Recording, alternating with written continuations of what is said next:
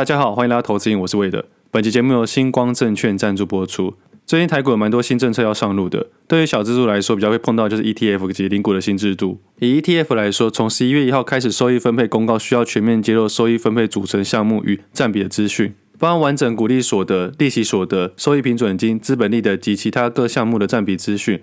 所以，如果大家在购买任何 ETF 商品前，都可以到公开资讯观测站查询各档 ETF 收益分配情况。另外啊，零股的部分是从十一月二十七号开始，行情揭露时间从十秒缩短为五秒，让购买零股的投资人尽量贴近市场的价格，掌握最新的行情来挂买卖单。不过我自己认为，以目前零股制度来说，还是容易出现零股流通率比较差以及价差比较大的问题。这对于慢慢以零股来存股的投资人来说，还是会有一定的限制。这部分有小小的分享。如果要买某只个股啊，在股市大跌时挂较低的价格零股买进啊，通常可以跟市价有一些价差。但因为能收到股数也不多，所以绝对额也不大。而在长期存股时，投资人还可以选择借券来赚取利息活化资产，而且只要一张股票就可以出借，门槛不会很高。今天跟大家介绍星光证券线上借券服务，投资人可以依据自身股票的持有规划来做选择，灵活应用标借、双向借券或星光证券独家推出的现充卖出借等方式，从中赚取股票利息。没有出借经验的投资人也不需要担心操作很困难或漏掉机会。星光证券 App 会每日定期推播通知，可直接在线上制定费率跟完成出借，不需要临柜办理。如果是已经开户而且对借券有兴趣的投资人，可以登录富贵角下单系统，到客户专区内点选活化资产赚现金来出借股票。如果还没开户的朋友，星光证券现在新开户可以享有一百万元以内的手续费震撼价，加上三千元证券加期货手续费抵用金。详细的资讯跟连接我放到底下的资讯栏给大家参考。上礼拜不是说长钱的问题找不到，然后就很多听众朋友回应这件事情。我分享了整集的节目，大家只注意到我的钱不见的问题，我自己觉得很好笑啊。其实到现在我还是不知道藏到哪里。如果哪一天找到这笔钱呢、我再好好的跟大家分享我到底藏到哪里。不过近期的市场真的很火热啊，在交易市场里面交易的非常积极，所以对找钱这件事情就没这么太在意了，因为目前市场的钱比较多。不过这两个礼拜我在找钱的时候啊，我一直以来都有存零钱的习惯。我只要出门一回家，我就把身上所有的零钱分类在不同的罐子里面，顶多会把五十块拿出来分类，其他就是有零钱的时候塞进去，或是偶尔、心情好的时候再塞一百块进去。到现在也很多年的时间，应该也快要十年的时间了。像这种零零罐罐，大概几十个以上了。我有个柜子里面啊，满满的零钱。那这时候在找钱的时候，我就想说，如果物价膨胀在持续上升啊，基本上它是一定会上升的。我这些零钱啊，不就是越来越少了？而且少就算了，它也占了我的空间，而且又很重，到时候也不知道怎么处理。所以我想说啊，今年农历过年有时间的时候，把这些零钱全部挖出来，然后把它整理整理，拿去银行换现金。到时候再跟大家分享这些零钱到底有多少钱。但是我认为啊，后面几年大部分都是用支付系统，所以相对的手上拿的零钱也越来越少，所以可能大部分的钱都是我前几年存下来的零钱。不过我还是比较希望可以找到我藏起来的钱。那上礼拜跑去台中一趟，去参加了像是同学会的东西。这故事很有趣，其实不是同学会啊，这是篮球的聚会。我自己大学的时候财经系，所以有时候会参加什么大财杯啊、中财杯或北财杯之类的比赛。不过那都是系篮的比赛啦。然后有时候啊，也会去帮别的系去打比赛。这种做法就叫枪手，就是参与别人的队伍去帮人家打比赛。那这种行为呢，有些比赛是可以的，有些比赛是不可以的。那不可以的话，就对方如果有查你的证件啊，才会被抓出来，抓出来就取消资格或这个人不能上场。每个比赛的规定不太一样，但是这种帮别人打比赛就称为枪手。我也曾经是这种枪手过，所以我以前在大学的时候去帮别的系去打比赛。打着打着，我就跟他们的系非常的熟，所以之后他们有活动有比赛啊，都会顺便找我去。我甚至以前爱篮球的程度是跟着别队一起练球，也跟自己的队伍一起练球，每天照三餐在训练。总而言之，这次去台中就为了参加这个球聚。那其实大家毕业已经到现在十多年了，每个人在各行各业都有不错的表现。刚去的时候遇到一些老朋友、一些球友啊，其实心情是蛮好的。虽然大家都变得有点不太一样。毕竟经历了十年的社会摧残，但是因为那种因为篮球而认识，然后因为篮球而再次相聚啊，这感觉真的是非常好。那打起球来就有说有笑，有碰撞啊，大家会互喷垃圾话。虽然大家很多年没见了，但是那种好氛围是依然没变。可是我觉得这种东西啊，就是要团体里面有几个人啊，对这件事情要非常的用心。像这次的聚会。有人准备了现金、奖金、奖杯，还有一些奖品啊，请了裁判，租了场地，整个就非常的正式。我去之前还以为就是那种友谊赛，随便打打的，但团体里面总是有人特别的用心。打完之后真的是还是蛮感动的，而且啊，这已经是第十四年了。其实我到现在，还是很少去参加那种关于投资的论坛或聚会，因为我总觉得不是那么的自在。就平常都已经在讨论钱了，每天都在交易钱，那到了假日还要去跟大家讨论钱、分享钱。我觉得是有点累了，我自己是对这件事情比较别扭，所以到现在我还是比较喜欢参加篮球啊、游泳啊、潜水啊等等的聚会。那这次的雪季啊，还是会安排滑雪。那基本上应该还是会去日本滑。我朋友这边当教练，所以我应该在找我朋友去玩。那说到出国，我也发现一件事情，好像每一次的回国啊，市场都会有行情。上上次五月中从日本回来，台股指数在一个月之内啊，直接拉了两千点左右。我还记得当时还送了预售给大家。那这次大概十月底回来的，那这一波目前拉了一千四百点左右。那如果我下次出国，不知道回来会再拉几点，下次出国再回来再跟大家分享。不过加权指数这件事情啊，大多数人都会看加权指数，我认为还是可以看一下发行量的加权股价报酬指数，它比较像是还原全息的指数。其实目前、啊。还原全息的加权指数啊，已经创了历史新高了，现在已经超过三万七千点以上了，比道琼指数还要高。这也是还原全息前的表现啊，现在有可能跟香港恒生指数做一个黄金交叉。我在想啊，买香港指数的指数型基金投资人啊，现在应该赔得乱七八糟的。那另外一个国际指数比较弱是俄罗斯股市，那现在还在战争之中。那现在看一下股价的表现啊，竟然开始打底的感觉。而这几天的俄国指数啊，开始来了一年的新高。那这波比较精彩的啊，不是台股市场，是外汇市场。短短的一周之内啊，台币的升值幅度非常的快速，从三十二点五左右升到三十一点五上下。那我自己还有补一些美金，还有补一些日币，因为自己的明年一些计划可能需要一些日币跟美金，所以自己是利用这波的机会啊，换了一点下来。但这个动作呢，是投资或交易吗？我不是这么认为。我觉得就是刚好有需要、有需求，我才换了一点下来。因为以目前的状态来说，债券布局完毕了，股票布局完毕了，现在比较有希望想要去动作的就是多换一些美金，再加码一下美股的部位。因为以去年十月来说，接下来的今年五月减了一些码，把这些部位调整去债券部分。那这样的话，我的美金部位开始下降了。所以就像上集聊到的。我一直找不到一个切入点去换美金，而这次短短一周行情呢、我也在上礼拜短期间一个漂亮位置点换了一些美金。那这次美金的动作呢，除了刚才说的旅游之外，也的确是要把部分的美金转去美国市场。我发现美国市场有一些好东西，价格还是非常的便宜，所以这礼拜的操作在市场外的部分啊，就是以外汇为主。而台股市场内的操作呢，我觉得这礼拜行情还是非常火热。虽然上礼拜五的市场行情呢、啊，市场的交易量缩小很多，不过对我的交易来说，只是东西变少了，而不代表市场变差了。我换个角度跟大家分享，市场在上涨的时候需要有人买，但市场在下跌的时候需要有人卖。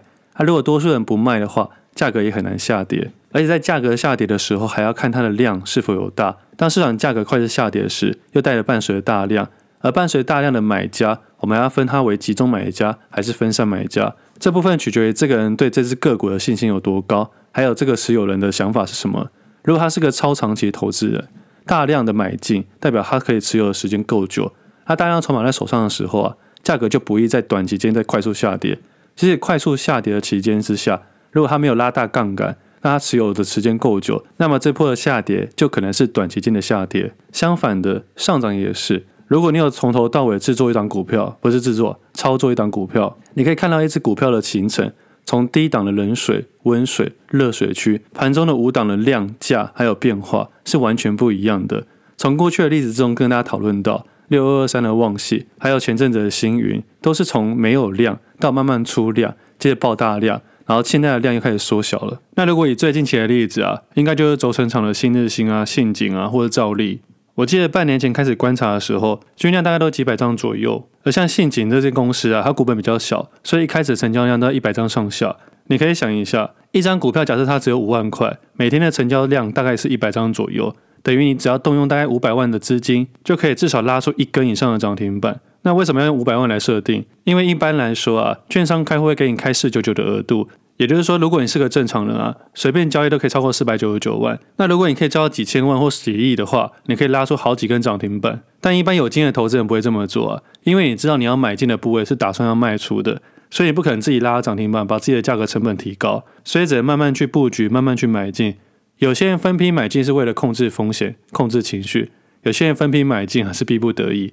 而以目前的状况来说，市场有很多个股类似这种状况。而事实上啊，所有的标股啊，在一开始都要呈现这种状态。而我会定义这就是冷水区的状态。接着开始有些人进场了，开始市场有些注意力了，开始财报慢慢出来了，才会从冷水到温水。那幸运的话会达到热水，而达到热水的时候啊，它的状态就不太一样了。然后之后当每一次的大涨大跌都会伴随着大量。但是这个量都不会比集中大量还要再大。我在交易的后期很时常用第二波的交易，主要也是操作这类的手法。之前在节目上面讨论过 K 线这件事情，很多人容易被 K 线给骗到，长红就一定是好吗？长黑就一定是坏吗？当你可以看市场内的变化，开低走高，开高走低，或者开低走低，以及上影线、下影线，这不单单是用教科书上面的解释就可以解释出来的。你必须看里面的内容物，再细节一点，接着再看五档的内外盘的变化。如果可以看十档、二十档都可以，甚至把过去一段时间五档变化都把它记起来，以及啊假单的部位有多大，以及假单的部位有多靠近，这些都是交易上的细节，无法用 K 线去表示。而最近这几周啊，市场的轮转速度是非常快的，很多个股都开始上涨了，而强势个股有很多都是整个产业开始冒头。整体来说啊。我目前看到市场的行情是非常好的，不管是细晶圆、被动元件、光学、PA 三修、MOSFET、电机、工具、能源、塑化、金融、IC 设计等等，其实基本上啊，整个市场有很多很多右侧类股，但是这时候右侧类股我们要什么时候切入，切入多少，这就是我们目前要遇到的课题。我们不可能全部都 all in 打进，我们也不可能每只个股都买进。我们要去考虑我们的时间轴要如何去切入。而现在的行情并不是现在产生的，它其实一个月前，在十一月一号开始就已经出现很多迹象了。十一月一号是我上个月以来连续好几周没有观察类股的第一天的观察类股，加上当天也是我完全补掉所有空单的一天，一直到现在已经快要三周的时间，基本上都积极右侧交易。到现在市场的轮转速度很快，而我相信啊，还是有一些投资人。今天才开始研究一些上涨的个股，这就是时间轴上面的差异了。你今天看到个股开始上涨，你才去研究，研究完可能几天、几个礼拜，最后你打算投入的时候，行情已经涨完了，开始要回转了。但反而是在市场没有什么热度的时候，应该要更积极去研究个股。在没有行情的时候，积极去研究；当行情一来的时候，你可以最短时间去做出决定，就像是战争一样。你不能真的等到开战的时候才开始训练部队吧？所以一 v 的役期改来改去，我真的觉得很不错，真是浪费国家资源。而刚才聊到的，你发现市场什么时候涨跟什么时候跌，这就是投资人与投资人之间的差异。虽然目前可以感觉得出来，我目前是偏乐观的，但我并没有因为这样子而大意。我每一笔交易啊，还是照原本的节奏去操作，因为我不清楚哪一天会突然间回转或回档，所以我也用了一致性、持续性，接着控制自己的情绪，就可以好好在市场里面生存。其实一直以来我的交易是一致性的，但后面啊，连我的分享都变得一致性的。我会尽量把我能分享的东西，把它调整成一种一致性的感觉，这样在分享上面啊，也可以去做个回顾，然后尽量，避免把钱放一些奇怪的地方，或把注意力放到奇怪的地方。像这阵子啊，发生一些很多的闹剧啊，像之前有聊到啊，鸿海富士康在上个月底的时候，各大新闻媒体无限的播放啊。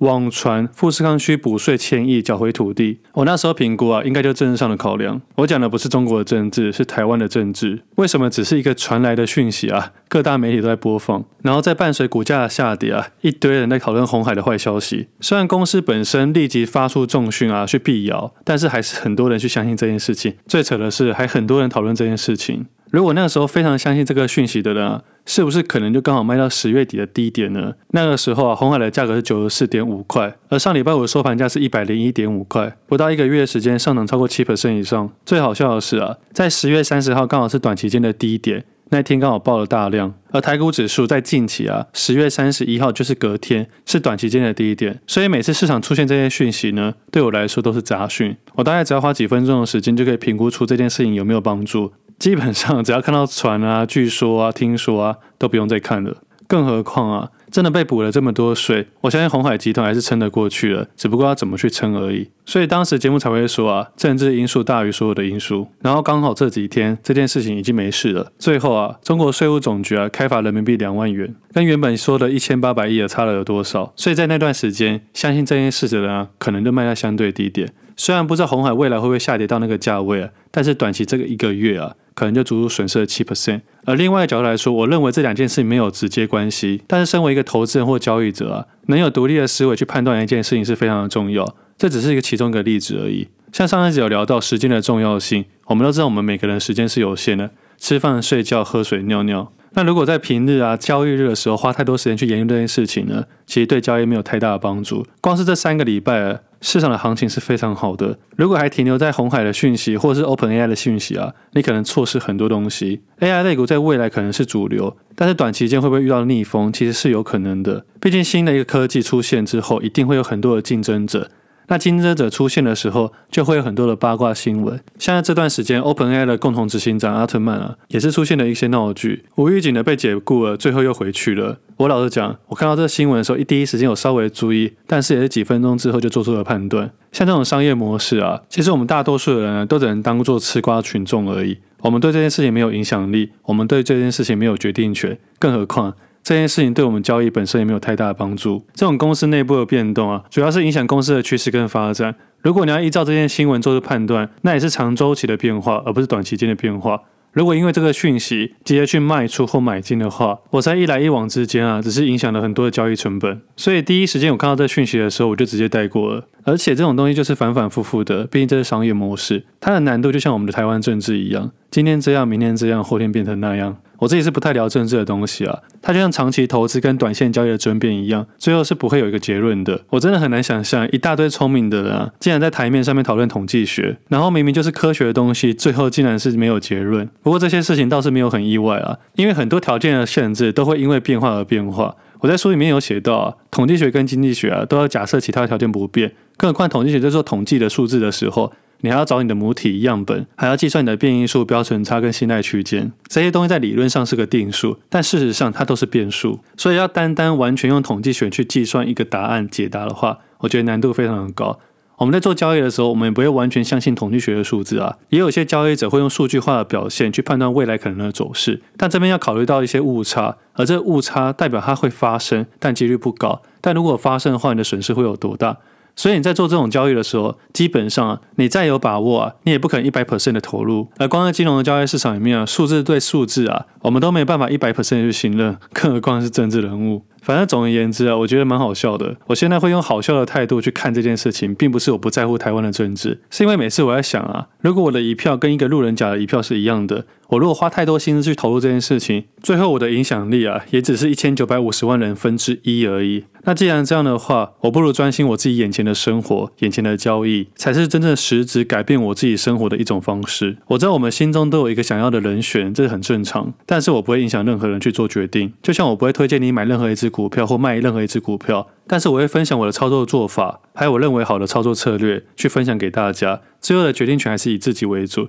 因为我们每个人的环境啊、生活条件都不太一样，所以我们对政治的看法也截然不同。我蛮不喜欢那种政治激进分子啊靠近我，因为这种人很容易忽略啊，要真正改变自己的生活啊，只能靠自己。像这阵子刚好有听众朋友问我说，最近为什么没有讨论房地产的事情？其实原因很简单，就是我看透这件事情了。如果以人口结构科学角度来看啊。正常来说，应该我自己评估啊，今年下半年之后啊，房价可能会开始下跌，但至少成交量不会像过去那两年资金泛滥这么严重。而我自己预估啊，明年或后年才有机会是一个还不错的买点。但是后来我发现，这种东西啊，不能完全用科学的角度去讨论。我举个例子来说好了。平均地权条例在七月一号上路嘛，这也是我们多数人认为会打防一个措施。这件事情可能会依照我的想法去前进。我并没有说要愤世嫉俗，我也没说希望房价跌到哪里。只是我很喜欢研究东西，去推估一件事情，然后看它最后的答案有没有跟我想的一样。就像我在研究股票的时候，我可能研究了十只个股，最后只投入了三到五只。那最后五只也是有研究的，只是没有买入，可能因为某些条件，可能资金不足或配置上面不想去买，或那时候没有时间去操作它。但它如果最后如果预期涨到某个阶段的时候，我还是会感到有些成就感。那回到房地产的概念来说，我记得年初大家物价膨胀的关系，大家在骂炒房这件事情，但后来呢，突然间来了几个政策，比方说啊，金安购物贷款额度拉到一千万，贷款期限延长到四十年。宽限期限延长到五年，接待房贷补贴三万元，然后在十月底以前已经超过七十万户了，目前已经超过四十四万户领到这三万元的补助。我看到这里想说，不是在打房吗？但后面这几个政策啊，实际上把刚性需求拉得更高，而且我们应该都知道啊，现在大部分的建商都盖两房、三房的小平数，所以这种轻安贷款啊。对于我们这种刚性需求啊，是非常有帮助的。那更大的帮助呢，就是那些预售跟新成屋那些建商。所以我后来我就比较少去讨论房地产了，因为我觉得这就是无解了。政策会突然间改变，数字会突然间改变，所有游戏会突然改变。这种一直改变游戏规则的东西啊，我就没有必要去研究了。我知道居住正义很重要，但是比起商人跟政治之间的利益啊，他们可能想的更重要。所以基本上这件事情是无解的，整个体系是循环的，没有人愿意吃亏。我只是对补贴三万块这件事情啊比较不解而已。那以后我股票下跌赔钱的时候，要不要补贴我三万块？但是我还是要强调啊，如果你有房的人啊，赶快去申请，这种钱不拿白不拿。虽然大方向我觉得是有问题的，但是我还是会认为啊，站在个人角度的立场来说，如果你有这个机会，还是需要去领的。我自己的想法是啊，我不希望每次的政府政策啊，都是利用补贴啊、送钱啊，用一些狭义的方式啊，认为对我们有帮助。大家不要忘记了，这些钱也是从我们的口袋里面拿钱出来的。更何况啊，如果让政府有机会发钱的话，就一定会有漏洞。而这个漏洞啊，肯定不是我们这些老百姓可以钻来钻去的地方。总而言之啊，我研究完之后，发现这件事情是无解的，所以也就较少讨论这件事情。但是我会思考说啊，我们每一个人一辈子可能都需要一个家，但是股票的部分啊，我们可以一辈子不买股票没有关系。所以这两者还是有其中的差异。反正房地产的部分没什么特别好讨论的，我也大概把这个游戏规则搞懂了。接下来所有的注意力啊，还是回到股票市场。毕竟这才是我有熟悉的战场。说到战场这件事情啊，有时候跟家人吃饭看新闻，然后最近比较多选举的东西，然后就听到他们那些人一直讲说打选战，打选战。为什么选举这件事情啊，搞得跟战争一样？难怪台湾会被认为啊是世界的战争乐区。只不过不能确定是台海危机还是选举战区。那最近的市场大概就是这样子。上礼拜的行情还是很火热，而且还有新的产业开始冒头了。是整个产业来看，所以投资人还是可以多用点心在交易市场里面。交易市场外的东西可以暂时去忽略。那一样的啊，没有推荐任何个股的买卖，交易还是要靠自己去设计。如果你不懂得去设计交易游戏啊，有一天就被人家设计。那这礼拜啊，刚好是馒头的生日。老实说，我自己忘记他十一岁还是十二岁。我本来想要认真去算一下他到底几岁，但后来想想又没那么的重要，因为我自己知道，以身边朋友的例子啊，狗啊会突然间在某一年啊突然间衰退非常多，在这一年之前啊都是跟原本一样非常有活力，虽然样子有变老了，有些生理机能变差了，但基本上还是相当有活力。我不知道那一天哪时候会来，但是我知道它总有一天会来。而之前读过一句话，相处的时间不再是用多少年来计算，而是你们之间的陪伴有多长。意思是啊，你可能一年之中只能相处一个礼拜。那死亡之前的十年啊，你们就只有十周的缘分。但如果你每天的相处，那剩余的十年就是扎扎实实的相处。有时候听到一些大哥啊说他交易了三十年，但是每一年只花一天的时间去研究，那这个其实在交易的本质上的经验啊是完全不同的。所以我后来会发现，时间这件事情并不是说几月几日几点几分来当绝对值。并不是越长越好，而时间这件事情应该只是让这个世间有一个公定的标准而已。那真正扎不扎实的相处啊，只有你自己知道。最近看到我的狗啊，还是这样活泼乱跳的，其实蛮感欣慰的。最近看到一些朋友身边的猫猫狗狗开始出现一些问题，有些定时吃药、打针、打点滴，有些瘫痪、癌症什么的。然后看家里这只狗啊，还算是健康的。有时候会出一些问题，但都是小问题。然后有时候真的很烦，但它带来的好处啊，还是比坏处还要多上非常多。虽然不是什么实质上的好处，但带来我心里的安定是蛮多的。像这么多年来啊，每天都一定要出门两次。而在过去，不管在哪一段时间，再怎么投入研究交易啊，我都一定要出去两次。而这也可能是交易这么多年来一直在提醒我要记得去生活一样。他现在十多岁了，我依然记得我第一天领养他的时候是什么样子。我记得见面第一天他就给我绕晒，也在我接触他的第一分钟开始啊，我就学了怎么捡狗大便了。那一直到现在呢，捡也捡习惯了。那虽然生日没有特别干嘛，但是我觉得啊，陪伴也是一件非常重要的事情。某个程度上啊，它应该是主人陪伴他最多的一只狗吧。像现在我在录音啊，它也在房间盯着我看，好像在看我有没有在偷懒一样。偶尔走来走去，然后甩甩毛，抓我两下，我都觉得很烦，但还是不想改变任何东西。那也可能刚好养的是柴犬，是真的有在带柴。总之啊，珍惜身边能珍惜的，不能珍惜就随它去。生活的态度是这样子，交易的态度应该也可以这样子。那今天节目先到这里，我们下次再见，拜拜。最后分享一下他的脚步声给大家听好了。